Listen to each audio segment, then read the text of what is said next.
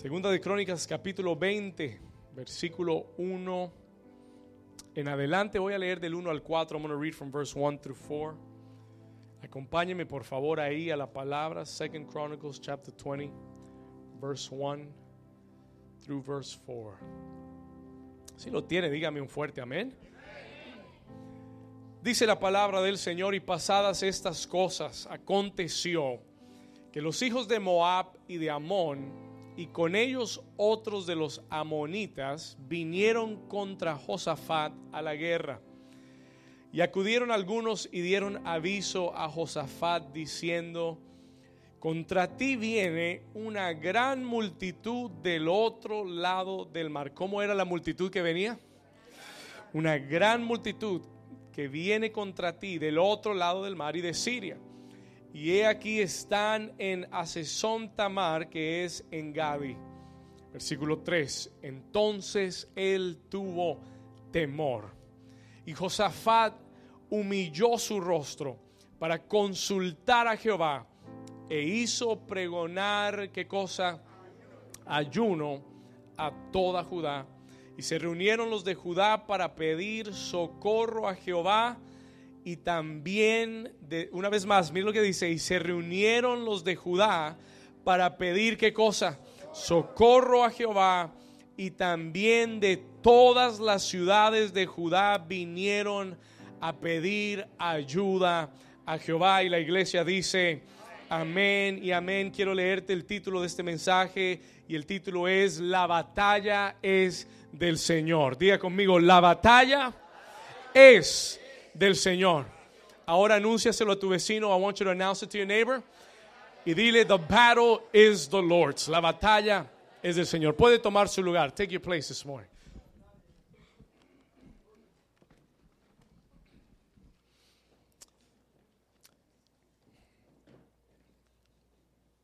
Yo quiero que usted sepa que Dios está haciendo algo verdaderamente glorioso en esta iglesia. ¿Cuántos pueden decir amén? Ah, como pastor es, es un deseo cumplido y es una alegría ver lo que Dios está haciendo y ver el fruto de años de trabajo y saber que esto apenas está comenzando. This is only beginning. ¿Cuántos dicen amén? Y en este tiempo y en estas semanas Dios me ha dado una frase que ha sido clave y yo quiero que usted la anote. I want you to write this phrase down. Y esta, y esta frase es como un rema para nosotros en esta temporada de aquí al final de este año. Y esta frase es, el tiempo es ahora. Diga conmigo, el tiempo es ahora. Declara una vez más, diga, el tiempo es ahora. Y déjeme decirle algo, yo no sé para usted lo que eso signifique, pero para mí eso tiene mucho significado. That has a lot of meaning for my life.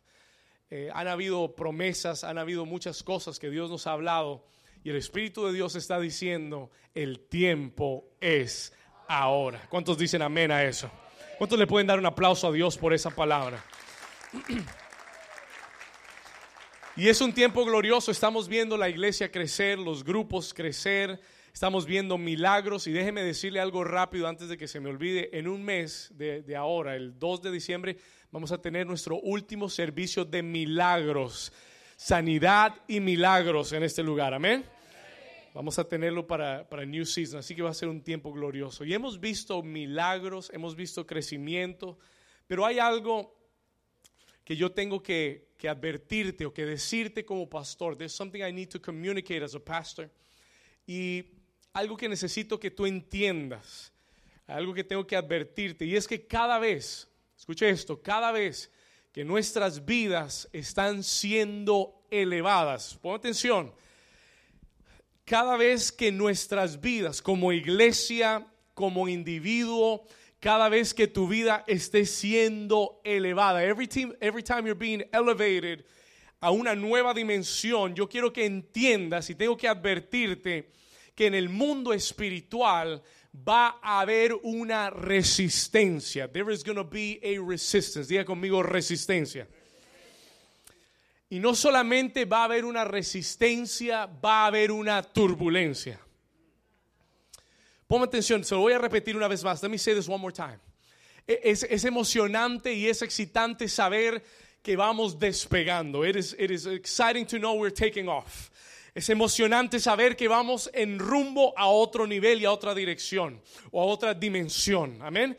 Pero es importante que usted sepa y entienda que en el mundo espiritual, cada vez que tu vida está siendo elevada, cada vez que Dios está preparándose para elevar tu vida y, y, levantar tu vida a otra dimensión, vas a tener que enfrentar una resistencia. Vas a tener que enfrentar resistencia en tu vida. You will have to face resistance in your life. Y van a haber turbulencias que son parte de llegar a otro nivel. They are part of making another level. Alguien dice amén. Alguien me está entendiendo hasta ahora. Y, y, el Señor me dijo, David, esta resistencia no viene porque estás haciendo algo mal. It's not coming because you're doing something wrong. Esta resistencia no viene porque estás haciendo algo mal. Esto viene porque estás siendo elevado a otro nivel. ¿Alguien siente aquí que Dios ha estado elevándolo a otro nivel? Somebody feels that? Dios ha comenzado a hacer esto desde hace unos meses atrás cuando comenzamos a orar como ministerio, como iglesia. Yo sentí que el avión despegó. I feel that the plane took off. Amen. Y comenzamos a ver rompimiento. ¿Sabe lo que hace un avión cuando se va levantando? Estar haciendo rompimiento. ¿Cuántos dicen amén? ¿Cuántos estuvieron aquí la semana pasada? Dios le dio una visión al pastor JC y dijo, pastor, yo, lo, yo veo esta iglesia como si estuvieran dentro de un avión. I see you as if you were inside of an airplane. Y eso es lo que el Espíritu Santo está hablando. Este, diga, dígale a su vecino, vecino, quiero anunciarte que el avión despegó. ¿Cuántos dicen amén? Quiero anunciarte en esta mañana que el avión oficialmente despegó. It has officially taken off. ¿Alguien se alegra por eso? Pero tú tienes que entender, but you need to understand que cuando tú se subes a un avión, y aquí tengo a David, mi uh, flight attendant por excelencia, y él puede testificarte, y, hace un mes atrás estábamos en un vuelo, y tan pronto tú te subes al avión, lo primero que te dicen antes de despegar, the first thing they tell you before you take off is, ping, ping. Va a salir un aviso que dice, buckle your seatbelt, que va a decir, amárrate el cinturón. Y tú dices, ¿y, por, ¿y para qué tengo que amarrarme el cinturón? Y la respuesta es muy sencilla, porque estás a punto de pelear contra fuerzas gravitacionales que van a tratar de traerte de regreso a la tierra. Estás a punto de pelear contra una resistencia. ¿Cuántos saben que no es natural volar y, estar en los cielos volando? ¿Cuántos saben que eso va contra la gravedad? Si fueron a la clase de física. Pues si no sabía, la ley de la gravedad nos mantiene. It keeps us with our feet on the earth. Es más fácil quedarse en la tierra que volar. ¿Cuántos dicen amén? Pero el volar es algo sobrenatural. It is something supernatural. Y en, el, y en el mundo espiritual quiero que entiendas que esta iglesia ha despegado. We have taken off. ¿Alguien se alegra por eso?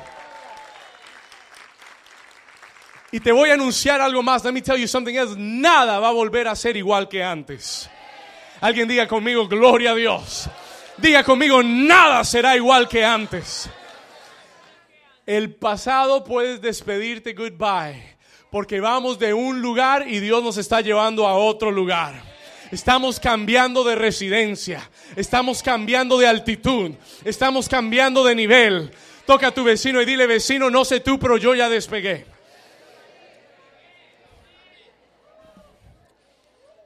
Pero Dios te dice, but God is telling us, Dios nos dice, antes de que despegues y mientras que este avión va volando, tienes que mantener tu cinturón de seguridad bien abrochado. ¿Por qué? Why, pastor? Muy sencillo. Porque no es natural el volar tan alto porque cada vez que tú vuelas, tú estás rompiendo fuerzas que quieren llevarte de regreso a la tierra. ¿Alguien me está entendiendo? Y el Espíritu Santo te está diciendo, la resistencia es normal. It is normal to face resistance in your life. Hay gente aquí preguntando, Señor, pero ¿por qué si tú estás hablando y me diste una palabra profética y, tocaste a mis hijos y mi familia y Señor y me hablaste de que, ¿y por qué esta resistencia? Why this resistance? Y la respuesta es porque es normal, because it's normal. Porque cada vez que tú subes a un nuevo nivel, tienes que esperar resistencia porque cada vez que el avión va a subir de altitud hay una turbulencia, there is a turbulence que ese avión va a tener que, pasar y la turbulencia no quiere decir nada malo, it doesn't mean anything bad, solo quiere decir que está subiendo de nivel. Alguien dice amén. Alguien está aquí todavía. Listen to me, escúchame cuidadosamente. Y yo le decía, Señor, ¿qué estás haciendo? ¿Qué está pasando? Y el Señor me habló y me dijo, David, tú tranquilo, you, relax, porque este avión va a tener momentos de turbulencia, porque vas a sentir más resistencia que antes. You're going to feel greater resistance than before. Pero el Señor me dijo, tú tranquilo, porque yo voy al mando del avión. Tú tranquilo, porque yo soy el piloto de este avión. Tú eres el copiloto, let me be the pilot. Tú solamente ayúdame en lo que yo te pida y deja que yo dirija tu avión. Y tú vas a ver que te voy a llevar más lejos de lo que tú has pensado. Alguien dice gloria a Dios. Alguien le da un aplauso fuerte al Señor.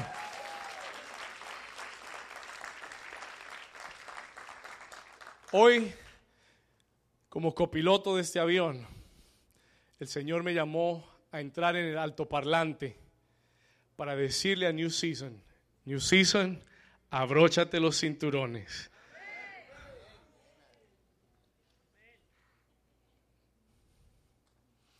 Porque si has sentido un poquito de turbulencia o si has sentido esta semana gran resistencia, no te asustes. Don't be afraid. Es parte del crecimiento. ¿Alguien dice amén? Cuando yo leo el texto de Segunda de Crónicas capítulo 20 encuentro la vida de un hombre llamado Josafat. Y él había comenzado a hacer ajustes a la nación de Israel. He had begun to make adjustments.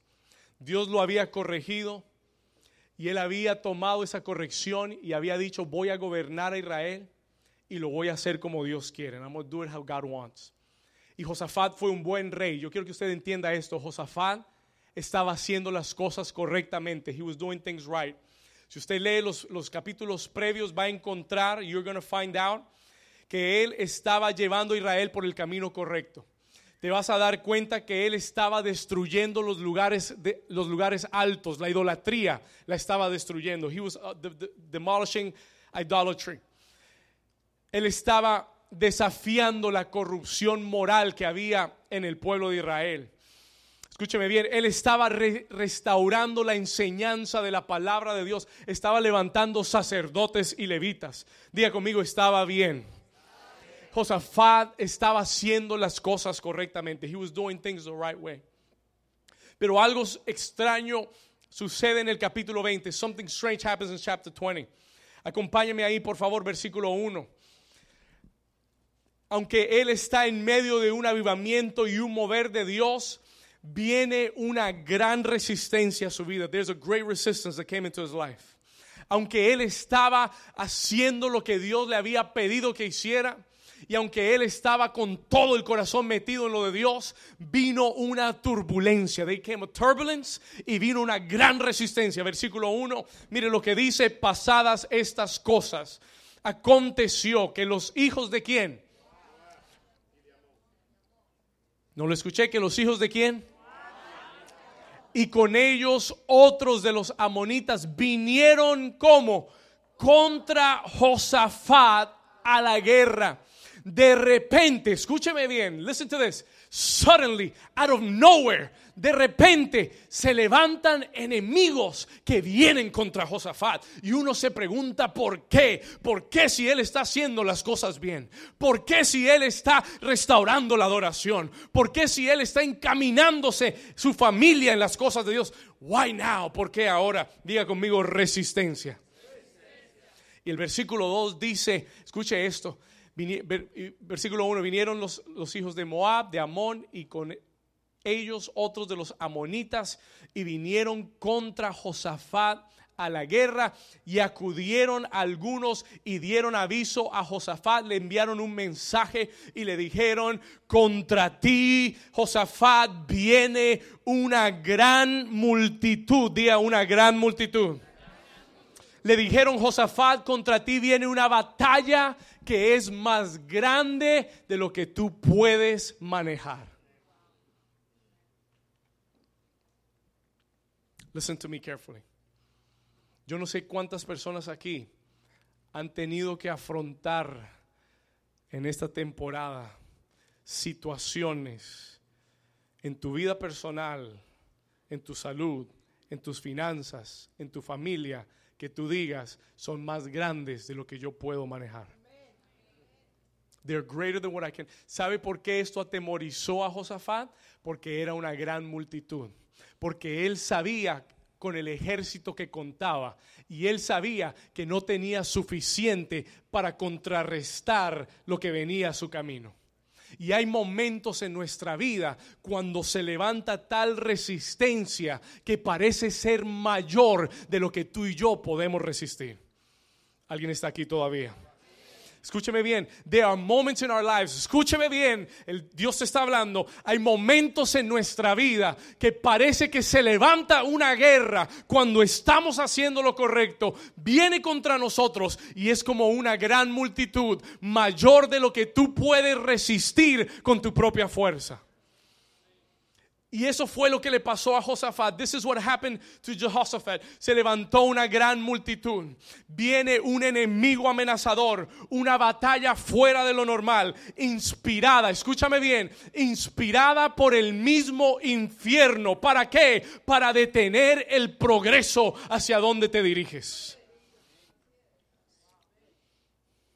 Déjeme decirle algo. Let me tell you something. El diablo no tiene miedo de dónde vienes ni de lo que has hecho. Él no te está peleando por lo que tú hiciste ayer, ni te está peleando por lo que has hecho en tu vida para Dios, ni te está peleando por de dónde vienes. Escúcheme esto, el diablo te está peleando porque él sabe hacia dónde te diriges. ¿Alguien lo entendió? No se trata de tu pasado, se trata de hacia dónde vas. Cuando el diablo ve que tu avión se elevó, cuando el diablo ve que tu avión se levantó, él sabe que te diriges hacia el destino de Dios. Y lo que él y la razón por la que ha venido esa resistencia a tu vida no es por lo que tú has hecho para Dios, ni los lugares donde has estado por Dios, es porque, es porque el enemigo sabe que te diriges hacia un nuevo lugar. Y por eso hay resistencia. That's why there is resistance. Toca a tu vecino y dile, vecino, me dirijo hacia un nuevo lugar. Tell him, I'm going somewhere. Dígale, Dios me está llevando a un nuevo lugar. ¿Cuántos dicen amén? Mm. Escúcheme bien. La multitud y la resistencia vienen para detener tu progreso, to stop your progress. Porque el diablo no quiere que llegues hacia donde te diriges.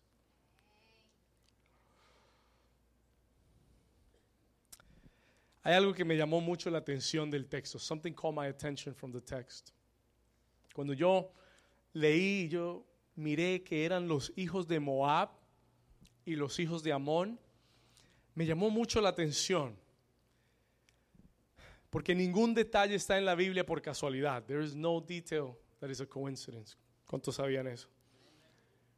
Y yo me puse a leer y quién es quién era Moab y quién era Amón. Who was Moab and who was Ammon?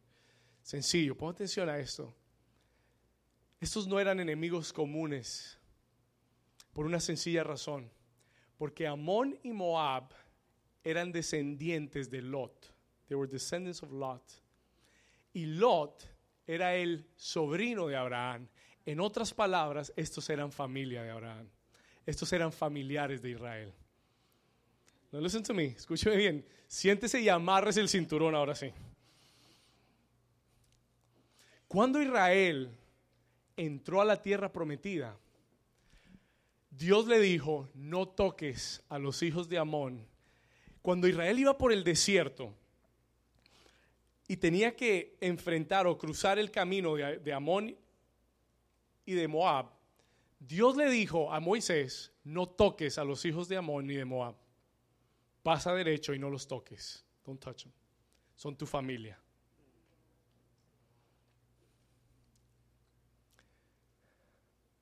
Pero en Segunda de Crónicas 20, recorrido mucho tiempo después, son los mismos hijos de Moab, de Lot, Moab y Amón, los que el enemigo usa para levantarse en contra de Israel. ¿Alguien está aquí? Se lo tengo que partir más, se lo desmenuzo más. You want to break it down more for you? Escúcheme bien. Pon atención, muchas veces las batallas, eso fue lo que el Señor me dijo para ti, muchas veces la resistencia y las batallas que el enemigo levanta vienen de los lugares que menos esperas y vienen de las personas que menos esperas. ¿Cuántos dicen amén? This was not a common enemy, esto no era un enemigo común. Y era muy difícil para Josafat también decir, voy a pelear contra ellos porque él siempre los había visto como familia. He's seen them as family. Nunca se habían agredido así. Ahora escuche bien. Now listen to this carefully. Versículo 3, acompáñeme ahí. Entonces dice la Biblia que Josafat tuvo qué cosa? ¿No lo escuché? ¿Tuvo qué? Tuvo temor. He was afraid. He had fear. Y yo quiero decirle algo acerca del temor. Let me tell you something about fear. Cuando Josafat miró la situación, when he looked at the situation y la miró de principio, se llenó de temor. Y yo quiero que usted entienda que muchas veces estamos ante una batalla y es normal. I want to tell you something. It is normal. Es normal muchas veces sentir temor por la batalla que está enfrente because of the battle that is ahead of us. Yo no quiero pararme aquí enfrente de usted y que usted piense que yo soy el super pastor, super espiritual, que nunca he sentido temor en mi vida ante una batalla. I don't want you to think that. Hay momentos que he sentido gran temor, que el temor ha tratado de invadir mi corazón. It's trying to invade my heart. Y como seres humanos vamos a sentir el temor. Y van a haber momentos que vamos a sentir la duda. Y van, a haber momentos que va a tocar tu puerta y va a querer entrar en tu corazón. It's going to want to come into your heart. Fear and doubt. Y tú dices, Dios mío, ¿qué voy a hacer? Y hay temor, y hay duda, hay incertidumbre que toca el corazón. Y es lo que vino a Josafat. Y la Biblia no lo esconde. The Bible doesn't hide it. Josafat tuvo temor. Pero yo quiero decirte que no es el hecho que el temor toque tu puerta, lo que hace la diferencia es si tú le abres la puerta al temor y la dejas entrar y dejas que el temor controle tu vida. That's what makes the difference. El temor va a llegar a tu vida, la duda va a tocar tu mente, pero cuando venga tú tienes que reconocer que no es de Dios y tú tienes que hablarle al temor y decir, Dios no me ha dado espíritu de temor, sino de poder, de amor y dominio propio. En el nombre de Jesús, temor, te vas fuera ahora. En el nombre de... Den un aplauso fuerte a Jesús. Vamos. El problema está en que tú aceptes el temor. El problema está en que tú permitas que el temor domine tu vida. Hay una diferencia entre sentir temor y dejar que el temor me controle. ¿Cuántos dicen amén? There's a big difference. Listen to me.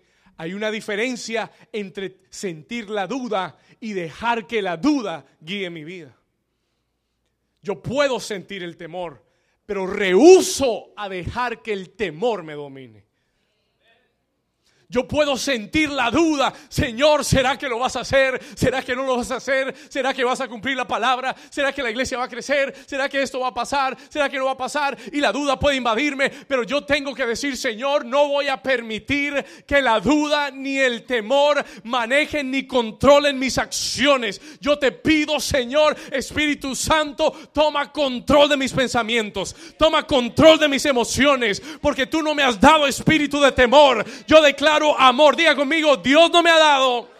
Vamos, diga fuerte, Dios no me ha dado espíritu de temor, sino de poder. Diga poder, diga poder, amor y dominio propio.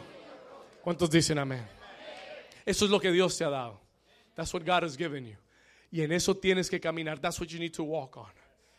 Escúcheme bien, y esto es lo que me encanta de Josafat. Él sintió el temor, pero el versículo 3 dice, después de que nos dice que él tuvo temor, dice, léalo conmigo, y Josafat humilló su rostro para consultar a Jehová e hizo pregonar ayuno a todo Judá. ¿Cuántos dicen amén?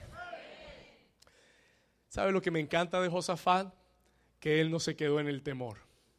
Y hoy Dios le está hablando a alguien, le está diciendo, no te quedes en el temor. No te quedes en la duda. Está bien si te visita, pero échala afuera. ¿Cuántos dicen amén? ¿Cuántos han tenido una visita que usted no quiere en la casa? ¿Cuántos le han tocado la puerta a un testigo de Jehová? Mi amor, no haga ruido. Se ríe porque usted lo ha hecho. Escúcheme bien, listen to me. ¿Sabe lo, que, ¿Sabe lo que le quiero decir? El temor puede tocar la puerta, pero tú no tienes que abrir la puerta. El temor puede venir a tu vida, pero lo importante es que no te quedes manipulado o te quedes eh, controlado por el temor. Usted se levanta y dice, mayor es el que está en mí que el que está en el mundo. Usted se levanta con la palabra, you lift up with the word of God, y tú dices, mayor es el Dios que está dentro de mí y reprendo el temor en el nombre de Jesús.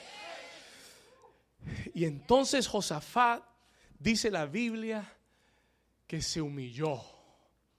Se humilló para buscar a Dios. Se humilló para consultar a Jehová. E hizo pregonar qué cosa? Ayuno. Y yo vine a decirte, si estás en medio de una batalla, you're in the middle of a battle, si estás en medio de una guerra que se ha levantado, no busques consejeros de guerra. Don't look for war councils. No busques capitanes ni generales de guerra. Yo vine a decirte, no consultes tus emociones. Don't consult your emotions. Tus emociones son traicioneras. Le estoy hablando a alguien en esta mañana. Escúcheme bien, destápese los oídos y oiga, tus emociones son traicioneras. Tu corazón te puede engañar. Your heart can deceive you.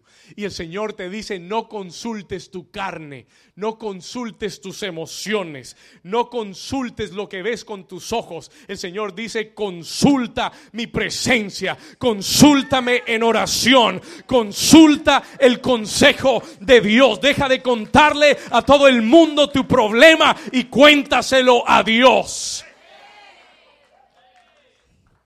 Toca a tu vecino y dile, vecino, creo que Dios te está hablando.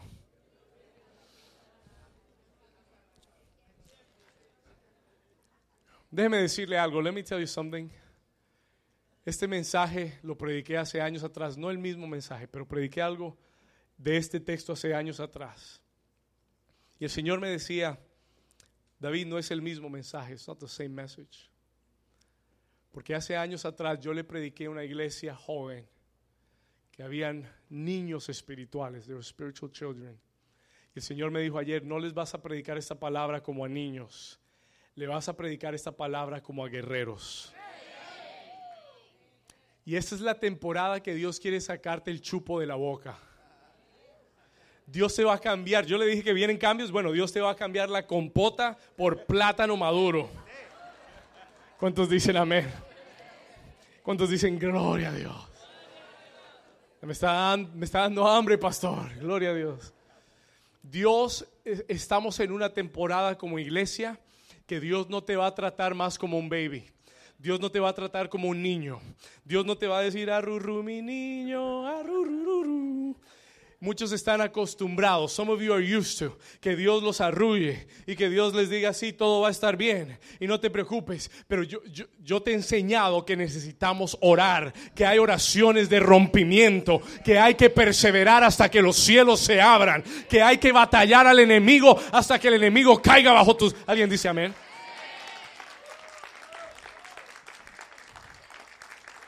Josafat hizo lo que una persona madura espiritual hubiera hecho. No se puso a llamar a su, a su vecino ni a su compañero de trabajo y a contarle sus penas y desahogarse. Y no, y no me malinterprete, hay momentos que hay que hablar con alguien, pero primero habla con Dios. Consulta a Dios en oración. Y esto fue lo que hizo Josafat. Y yo, yo quiero que usted entienda que este mensaje no es para decirte que todo va a estar bien y que no te preocupes y que Dios va a pelear por ti y que no tienes que hacer nada. No, esto no es este mensaje. That's not this message. Este mensaje es para decirte que si se ha levantado Amón y Moab contra tu vida, tienes que humillarte a Dios, buscarlo en oración. Si tienes que ayunar, ayuna. Si tienes que clamar, clama. Si tienes que hacer una vigilia toda la noche, haz una vigilia toda la noche hasta que venga la respuesta de Dios. Escúchame bien, listen to this. Este mensaje es para decirte que cuando el diablo y el infierno se levantan contra ti y sientes temor, tienes que humillarte ante Dios. You gotta humble yourself. Consulta a Dios. ¿Cuántos dicen amén? Dígale a su vecino, vecino, yo ya no soy un niño. Dígale, Dios me está preparando para la guerra.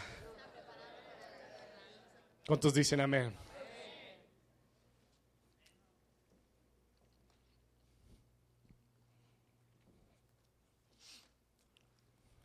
El pastor ya cerró la guardería.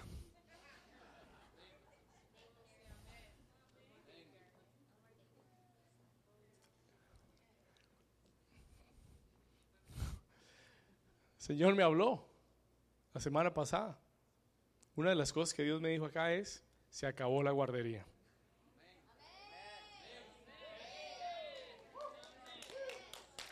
¿Alguien dice amén? Para donde vamos no podemos llevar niños. Tenemos que llevar adultos. Tenemos que llevar gente que esté dispuesta a pelear en la guerra. Tenemos que llevar gente que no le tenga miedo al diablo. Hay gente, no, no, pastor, reprendo. Usted sabe a quién, usted sabe, porque es que no puedo decir, porque. Reprendo al diablo en el nombre de Jesús. Y todos sus demonios se van fuera en el nombre de Jesús. Usted dígalo con autoridad. ¿Cuántos dicen amén? ¿Cuántos Dios les está hablando hoy?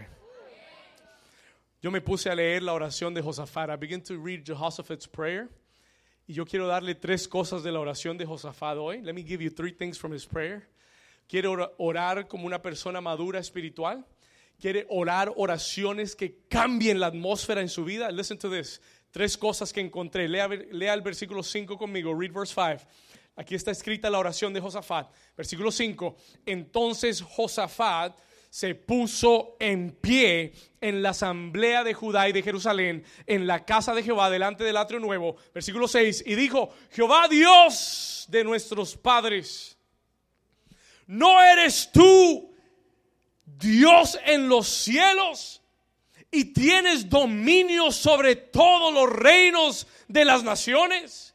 No está en tu mano tal fuerza y poder que no hay quien te resista. Escúcheme bien, listen to me carefully. Escriba esto, todos los que están eh, aprendiendo hoy, todos los guerreros, escriban esto, write this down. La oración de Josafat, lo número uno que yo veo, es que Josafat ora declarando quién es Dios. Él ora declarando la grandeza de Dios. Él dice, Dios, ¿no eres tú el Dios de los cielos? ¿No eres tú el Dios de la tierra? ¿No tienes tú dominio sobre los reinos y las naciones? ¿No tienes tú toda la fuerza y el poder y no hay quien te resista? Hay mucha gente orando oraciones de, de pity party, de, de autolástima. Porque a mí, Señor, si te estaba sirviendo, si fui al grupo de vida el viernes, el jueves donde Elizabeth, si me inscribí para servir en la iglesia, ¿por qué a mí? ¿Alguien ha hecho una oración así algún día? Yo la he hecho. I made those type of prayers. Yo oraba así. Oraciones de autolástima. Porque a mí, Señor, y me olvidaste, y me dejaste, y me abandonaste. Parece una canción de Paquita, la del barrio. ¿Mm? Escúcheme bien. Pero tu oración tiene que cambiar. Your prayer has to change. Cuando, cuando una persona es madura, escúcheme bien, no va a donde Dios. You don't go to God a contarle a Dios la magnitud de tus problemas. Cuando una persona es madura espiritualmente, va a donde sus problemas a contarles qué tan grande es su Dios tú te acercas a la presencia de Dios y le dices, Señor, yo sé que tú eres grande. Señor, yo sé que tuyos son los cielos y la tierra. Señor, yo sé que tú eres el sanador por excelencia.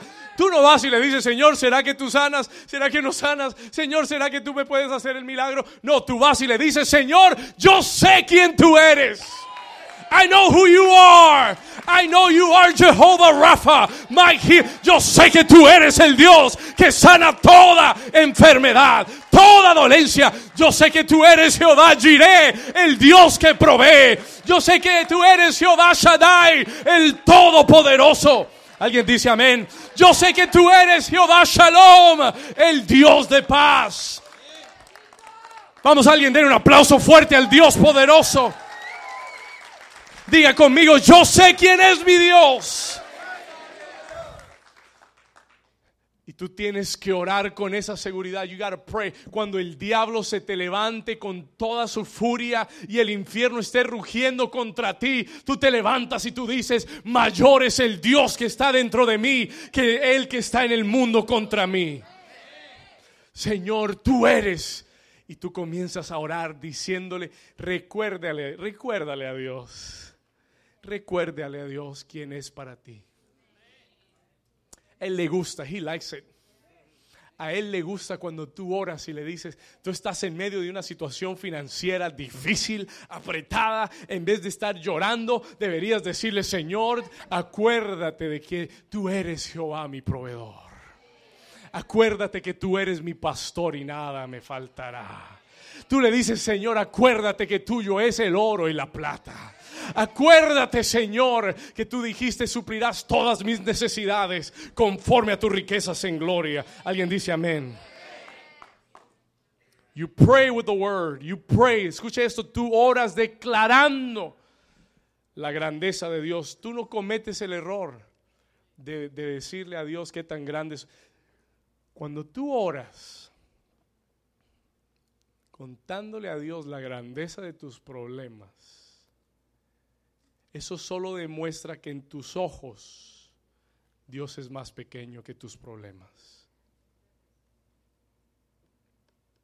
Que tu perspectiva está torcida.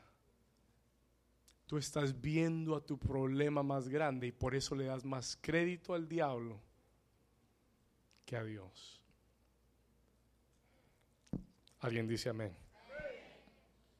Versículo 7, verse 7. Dios nuestro ¿No echaste tú los moradores de esta tierra delante de tu pueblo Israel y la diste? Lea el versículo 7 conmigo. Lea el 7 dice, Dios nuestro, ¿no echaste tú los moradores de esta tierra delante de tu pueblo Israel y la diste a la descendencia de... Me encanta. Este Josafat era un pilo este Josafat sabía lo que estaba haciendo. He knew what he was doing. Número dos, segunda parte de la oración. Una oración en medio de la batalla. Tú tienes que orar reclamando las promesas. Reclama el pacto. Claim the covenant that God is with you. ¿Sabe lo que dijo Josafat? You know what Josafat said? ¿Sabe lo que Dios le dijo a Josafat? Lo que Josafat le dijo a Dios. Le dijo, Señor, ¿no fuiste tú el que echaste de esta tierra a todos nuestros enemigos? ¿No fuiste tú el que echaste de esta tierra a los moradores delante de tu pueblo Israel y la diste a la descendencia de Abraham? Y note que él no dice de Abraham, sino que dice de Abraham, tu amigo. Porque él estaba apelando a un pacto. Porque él estaba apelando, he was appealing a promise and a covenant. Él le dijo, Señor, tú le juraste a tu amigo Abraham que esta tierra se la ibas a entregar para siempre. Y yo quiero decirle algo, hasta el día de hoy esa promesa es verdadera. ¿Cuántos dicen amén? Mm. Pero escúcheme bien, but listen to me here carefully. Escúcheme bien. Cuando tú oras en medio de la batalla y quieres ver la victoria, you want to see the victory, tú vas a orar reclamando el pacto de Dios para con tu vida. Si Dios te ha dado una palabra y una promesa, si tienes un rema de Dios en tu corazón, tú no te quedas con eso callado. Tú dices, Señor, tú me dijiste que el tiempo es ahora y ahora lo voy a ver. Y este es un cambio de temporada y no importa lo que vean mis ojos, en mi espíritu recibo lo que tú has dicho.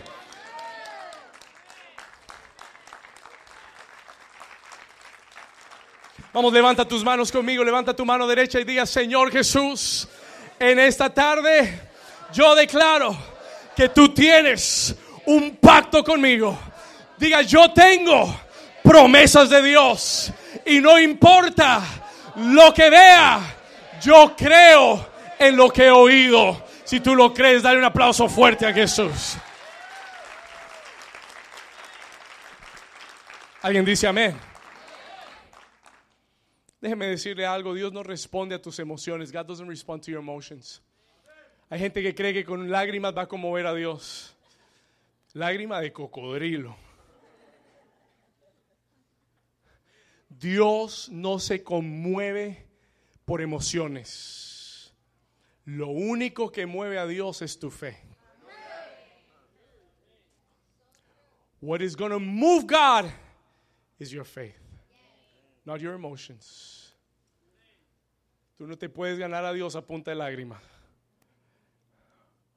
Lo único que agrada a Dios, dice la Biblia, que sin fe es imposible. It is impossible. No hay posibilidad de agradar a Dios si no hay fe.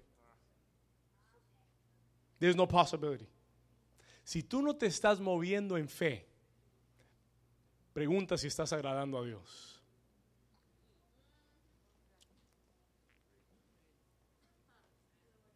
Si estás moviéndote con tu lógica, con tu razonamiento humano, pregúntate si estás agradando a Dios. Ask yourself if you're pleasing God. Porque Él dijo, sin fe es imposible agradar a Dios. Alguien dice amén. Número 3, número 3, vamos a, sigamos acá, versículo 8, verse 8. Y ellos han habitado en ella y te han edificado en ella santuario a tu nombre, diciendo, si mal viniere sobre nosotros o espada de castigo, pestilencia o hambre, dice, nos presentaremos delante de esta casa y delante de ti, porque tu nombre está en esta casa. Diga conmigo, tu nombre está en esta casa y a causa de nuestras tribulaciones clamaremos a ti y tú nos que oirás y nos que yo declaro que Dios va a oír tu oración y te va a salvar. Ahora escuche bien, now go with me, vaya conmigo rápido al versículo 12. Vamos al 11, let's go to 11. Vamos al 11, vamos a brincar uno y vamos al 11. Josafat dice, he aquí ellos nos dan el pago Oh, vamos al 10. Let's go to 10. Vamos al 10. Ahora pues, mire lo que le dice Josafat a Dios. Ahora pues, he aquí los hijos de Amón y de Moab y los del monte de Seir, a cuya tierra, escuche esto, mire, no quisiste que pasase Israel cuando venía de la tierra de Egipto, sino que se apartase de ellos y no los destruyese. He aquí que ellos nos dan el pago viendo, viniendo a arrojarnos de la heredad que tú nos diste en posesión. Versículo 12.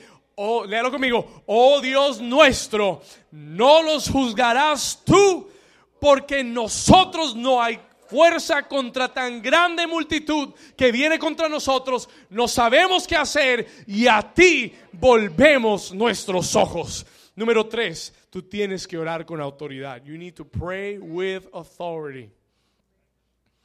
Si estás en medio de una batalla, estás experimentando resistencia, turbulencia en tu vida, ora con autoridad. ¿Sabe lo que Josafat dice? Él dice, no los juzgarás tú. Won't you judge them? Tú nos dijiste que no los tocáramos, ¿no los vas a juzgar tú? Pero déjeme decirle algo. Para orar con autoridad hay que estar sujeto a autoridad. Tú no puedes hacer esa clase de oración si tú no estás caminando recto con Dios. You can't. You can't pray the prayer. Si tú no estás agradando a Dios, hacer esa oración va a ser muy difícil. Porque si tú andas caminando mal y tú le dices, Dios, trae juicio, Dios te va a decir, bueno, comienzo contigo. Diga conmigo, ay, ay, ay. ¿Cuántos dicen amén? Porque yo no puedo pedir juicio para otros si yo si tengo las manos sucias. ¿Cuántos están acá? Para orar con autoridad, tú tienes que estar sujeto a autoridad. You need to be submitted under authority. Caminando recto con Dios. Y entonces tú haces esta oración. Then you make this prayer. Y tú oras con autoridad. Y yo te desafío a que tú le pidas a Dios que traiga juicio sobre tus enemigos. Esta fue la oración de Nehemías también. This was Nehemiah's prayer. Nehemías y Josafat hicieron la misma oración. Ellos dijeron, Señor, tú sabes los que se han levantado contra mí. Señor, tú sabes que han venido a destruir tu obra en medio de este lugar. Pero Señor, te pido que tú los juzgues. Trae tu juicio sobre ellos. Quebranta el poder del enemigo porque yo no puedo. Es lo que Josafat dijo. ¿Cuántos dicen amén? Nosotros no podemos hazlo tú, Señor. You do it, Lord. Hmm. ¿Cuántos están aprendiendo algo hoy? Escúcheme bien. Tu oración, your prayer, tu oración determinará el resultado de tu batalla.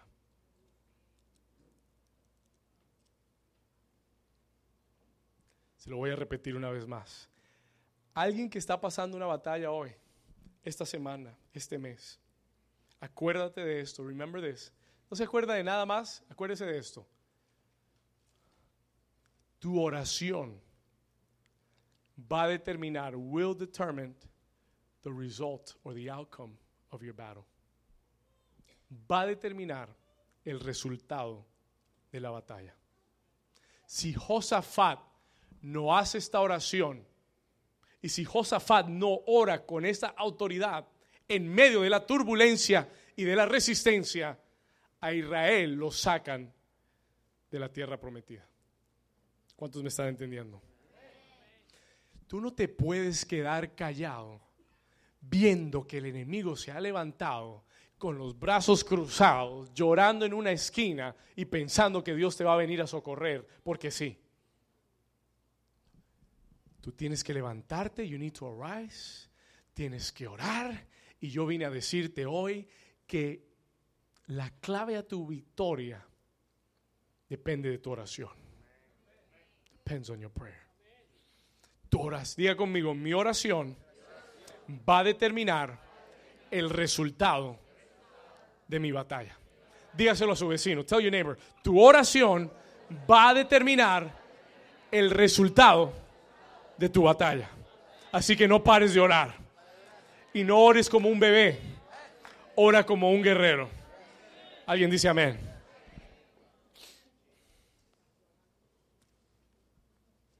Si oras como un bebé, te van a mandar para la guardería.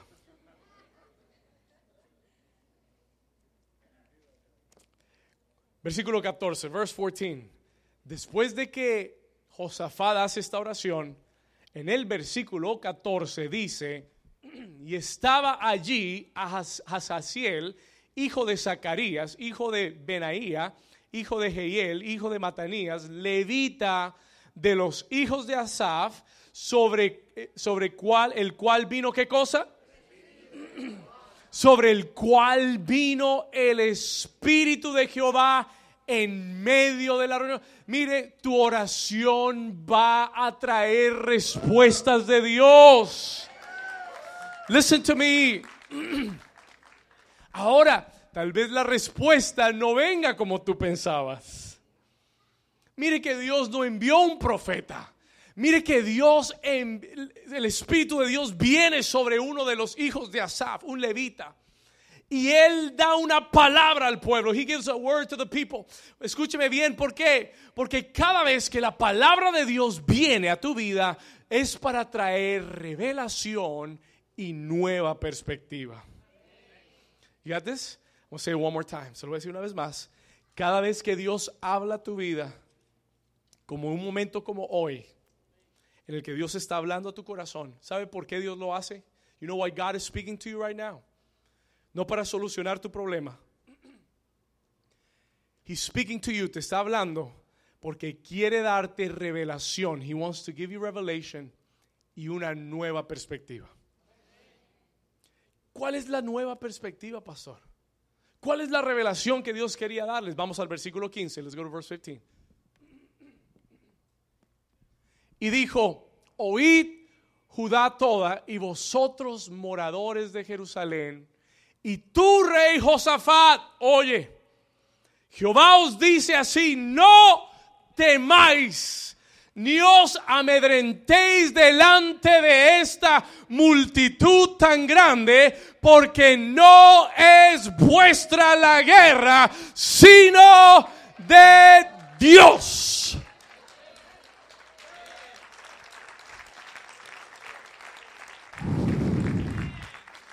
¿Alguien recibe esa palabra? No la he entendido. You don't understand what that means. Usted no entiende lo que eso quiere decir. Escúcheme bien. Listen to me carefully. Dios le dice, Josafat, tú estás todo estresado, preocupado, perdiendo sueño, angustiado. Pero escucha bien. Listen to this carefully. Y esta es la palabra de Dios para ti hoy.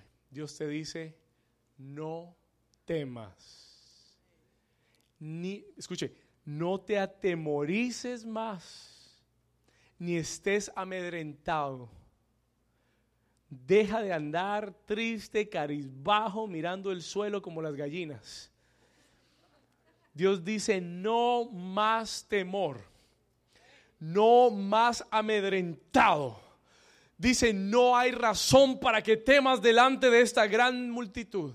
Porque New Season te tengo una noticia. I got news for you, New Season esta batalla que el diablo ha levantado contra ti no es contra ti, es contra mí.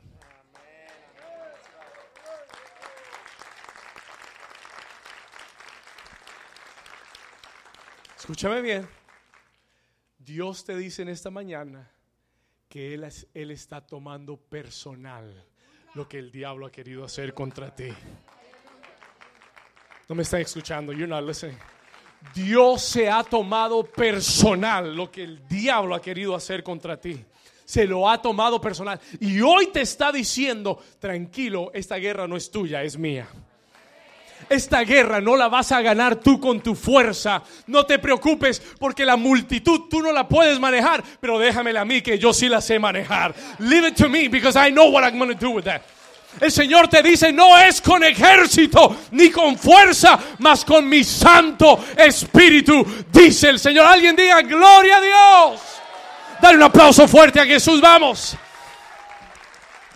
Toca a tu vecino y dile, vecino, la guerra es de Dios.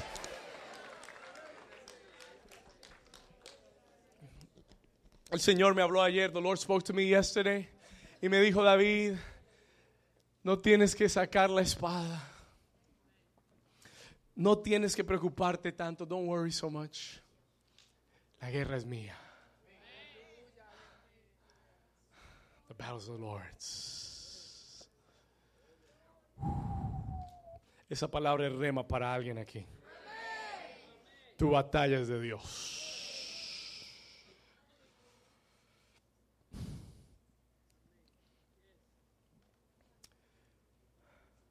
Diga conmigo, mi batalla es de Dios. Diga, no es mi batalla. Diga conmigo, de hoy en adelante, no es mi batalla. Ahora es de Dios. Dígale, Señor, esta tarde, oficialmente, te entrego mi batalla. Ahora levante sus manos así, dígale, Señor, oficialmente, te entrego hoy mi batalla y diga, ya no será más mi batalla. Ahora la batalla es del Señor. Den un aplauso fuerte a Jesús.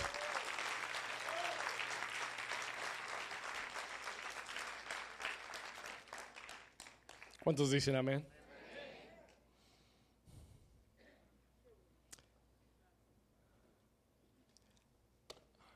Ahora, versículo 16. Aquí viene la parte divertida. This is a fun part. Ya vamos llegando. I'm getting close. Me encanta que después de esa palabra el Señor dice, la batalla es mía. Pero le dice, pero mañana, diga conmigo, pero mañana, ¿tienes que qué? Escuche, escuche, escuche, escuche. Y, y el Espíritu Santo me detuvo acá. Stop me here.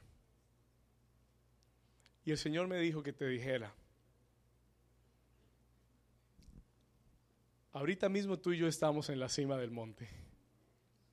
Si nos pudiéramos quedar aquí toda la semana, ¿cuántos se quedarían aquí? Yo me quedaría aquí con ustedes, adorando, alabando, predicándoles toda la semana. Yo sí, yo feliz. Yo lo hago.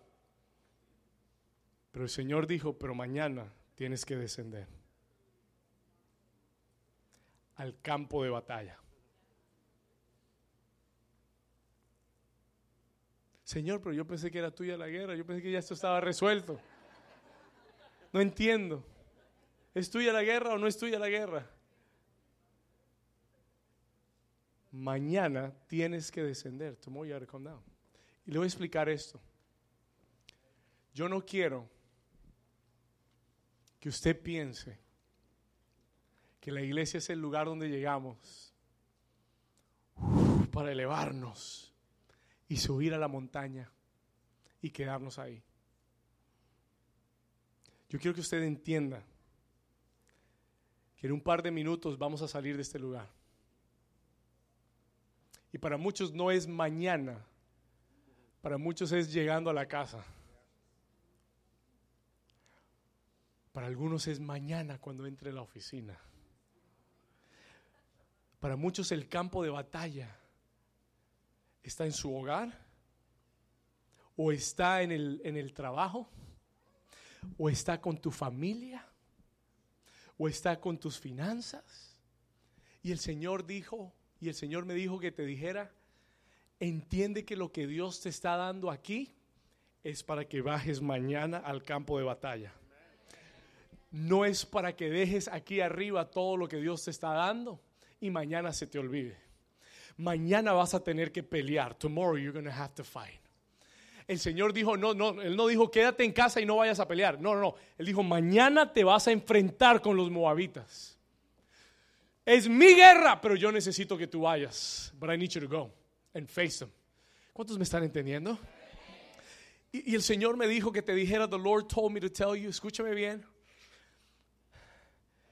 no es para que tú pienses que vas a llegar hoy a tu casa y todos tus enemigos van a estar derrotados. No es para que llegues hoy a casa y todos tus problemas desaparecieron. Tú vas a tener que descender y enfrentarlos. Vas a tener que descender porque el problema te va a estar esperando. The problem is going to be waiting for you. ¿Y sabe lo que hacemos los cristianos? Somos expertos en ignorar nuestros problemas. Les e- levantamos el tapete. No, está todo bien. Pero Dios dijo, enfrenta a tus enemigos. ¿Cuántos me están entendiendo? Escúcheme bien. Vas a tener que descender y enfrentarlos. Pero lo que Dios quiere que sepas es que mañana cuando tú desciendas a enfrentarlos, lo vas a hacer con una perspectiva diferente. Lo vas a hacer con una actitud diferente. Lo vas a hacer con armas que Dios te está entregando hoy. ¿Cuántos me están entendiendo? Sí, no es que los enemigos desaparecen, van a estar ahí, they're going be there. Pero ahora tú vas a pelear sabiendo que esta guerra no es tuya. Ahora tú vas a llegar al campo de batalla pensando, Señor, esta es tu guerra. Y no sé cómo, pero tú vas a dar la victoria. Alguien dice amén. No sé cómo, pero sí sé lo que tengo que hacer. No sé cómo lo vas a hacer, pero sé que tengo que orar con autoridad. No sé cómo, pero sé que tengo que meterme en ayuno y oración.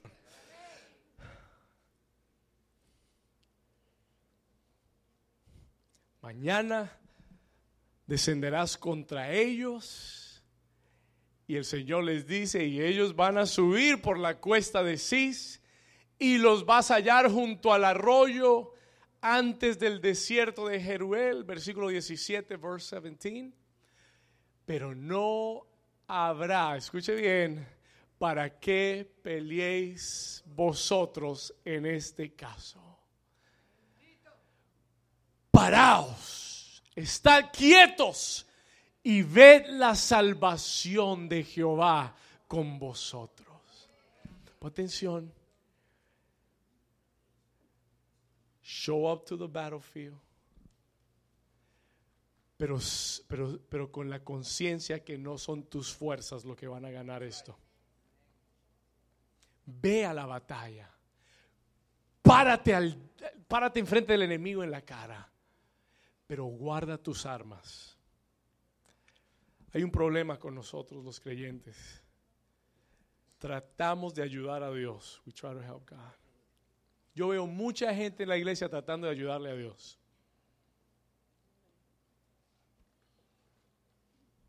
Dios no necesita tu ayuda. No trates de ayudar a Dios. Haz lo que te dijo que hicieras. Sé obediente a Dios. Señor, viene Faraón, me va, nos, nos, van a alcanzar, nos van a destruir. Hay un mar enfrente de nosotros. ¿Qué hacemos? Dios le dice, levanta la vara. Tú solo levanta la vara y deja que Dios abra el mar. ¿Alguien dice amén? Tú solo levanta la vara y deja que Dios abra el mar. Tú solo obedece lo que Él te está diciendo hoy y deja que Él haga el milagro. Tú no vas a tener que pelear. You're not going to have to fight. Escúchame bien.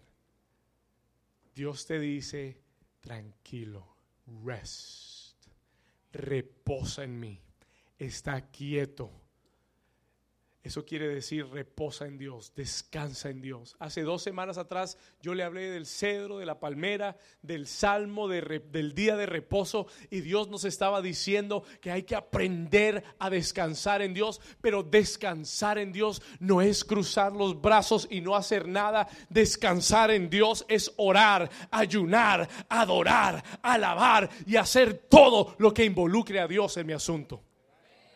¿Estamos acá? You understand that?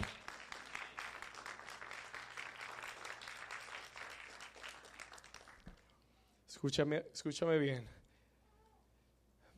Mañana tu obediencia a esta palabra, tu obediencia a lo que Dios te está diciendo hoy, es lo que te va a dar la victoria en la batalla. ¿Cuántos Dios les está hablando hoy? Versículo 18. Voy a llegar al final. Let me get to the end here. Verse 18. Entonces Josafat recibió la revelación. ¿Y qué hizo Josafat? ¿Sé qué? Inclinó su rostro a tierra. ¿Y qué dice? ¿Qué más dice? Toda Judá y los moradores de Jerusalén se postraron delante de Jehová. ¿Y qué hicieron? ¿Usted sabe que su adoración es un arma de guerra? Usted sabe que su adoración, ¿sabe lo que es adoración? Se lo voy a decir rápido, no quiero, no quiero demorarme más. ¿Sabe lo que es adoración? Adoración es tener una revelación fresca de Dios. Adoración es el resultado de tener una revelación fresca de Dios.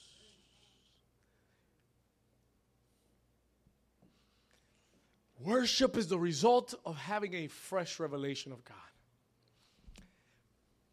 atención. La gran multitud todavía venía. Pon atención. No habían cambiado de dirección. No habían cambiado de curso. Todo sigue igual, diga conmigo, todo sigue igual. Pero ¿sabe lo que cambió? La actitud de Josafat. ¿Sabe lo que hizo Josafat?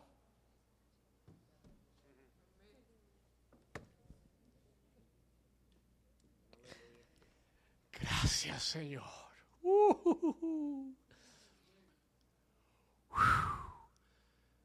¿Sabe por qué él pudo adorar? Porque acaba de recibir una qué? Revelación. Diga conmigo, todo seguía igual. Pero él tenía una revelación fresca. Hay gente que no puede adorar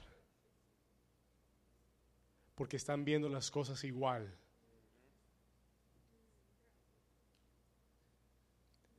Pero en el momento que tienes una revelación fresca, que tú entiendes esta palabra y que, y que tú oyes la voz de Dios diciéndote,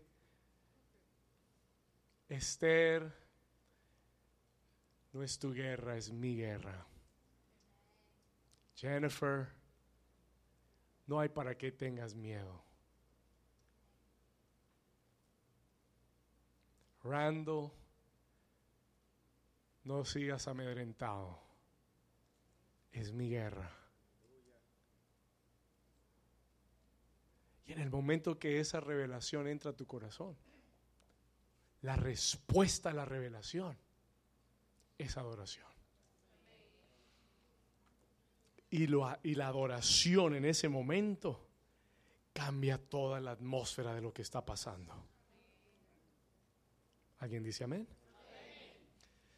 se inclinó toda Judá, los moradores de Jerusalén se postraron delante de Jehová, adoraron a Jehová, versículo 19, let's keep reading, sigamos leyendo, y se levantaron los quienes, ¿sabe quién eran los levitas? The worshippers, se levantaron los, adoradores de los hijos de Coat, de los hijos de Coré, ¿para qué? ¿Para qué? No lo escuché, ¿para qué? No entiendo, pastor, pero, pero no venían los moabitas y no venían los amonitas. ¿Será que les había llegado un mensaje de texto que se habían regresado para su tierra?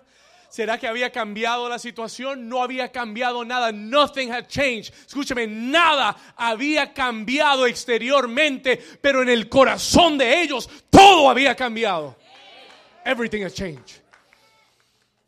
Pero dentro de su corazón todo había cambiado porque había una seguridad porque había una certeza, una fe que Dios iba a orar a su favor.